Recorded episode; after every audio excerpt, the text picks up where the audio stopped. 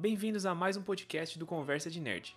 Esse episódio está disponível tanto no YouTube quanto nas plataformas de áudio como Spotify, Apple Podcasts, Google Podcasts e outros. Não se esqueça de curtir, compartilhar e de se inscrever. E dá uma olhadinha também na descrição do vídeo, que lá você vai encontrar minhas redes sociais. Sem mais delongas, nós vamos conversar sobre três notícias que saíram recentemente no mundo do entretenimento. A primeira é que Robert Pattinson não quer malhar durante a quarentena.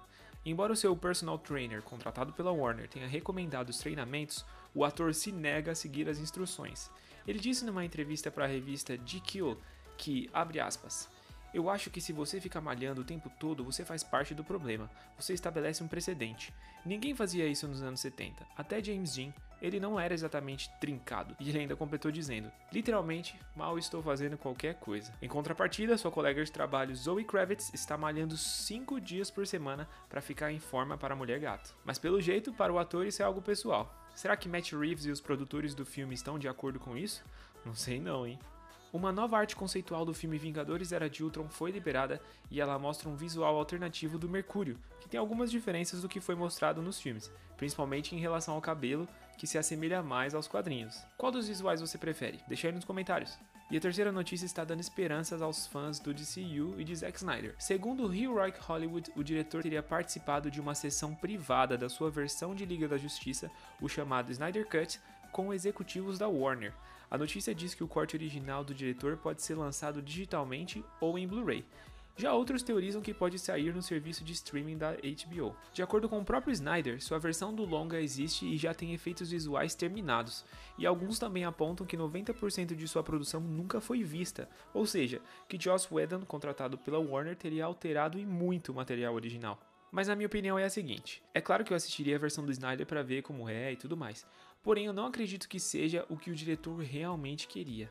Embora ele já tenha revelado várias imagens e informações dessa versão, a Warner já havia interferido no processo de criação do Snyder após a má repercussão de Batman vs Superman.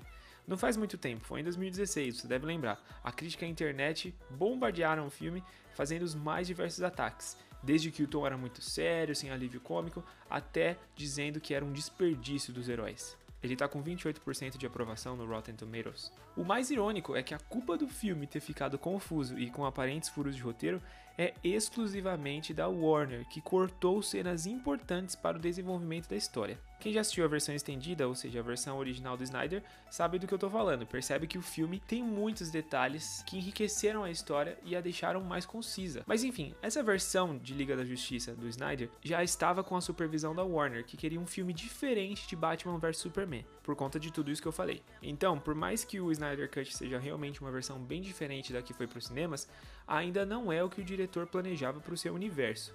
Já foi divulgado no ano passado que a intenção dele era fazer cinco filmes compartilhados envolvendo aquele sonho do Bruce em que o Superman está do mal, a viagem no tempo que o Flash faz para impedir que a Lois morra e por fim o Dark Side. E isso só se mostra verdade quando a gente pensa que a Warner contratou um outro diretor para mexer no filme.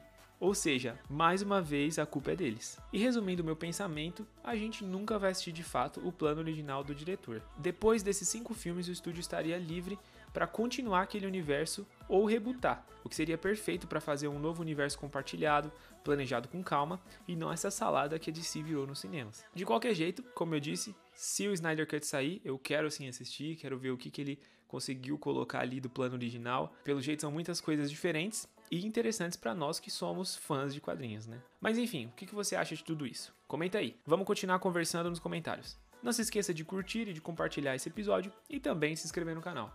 Obrigado por me escutar até aqui, um grande abraço virtual e até a próxima Conversa de Nerd.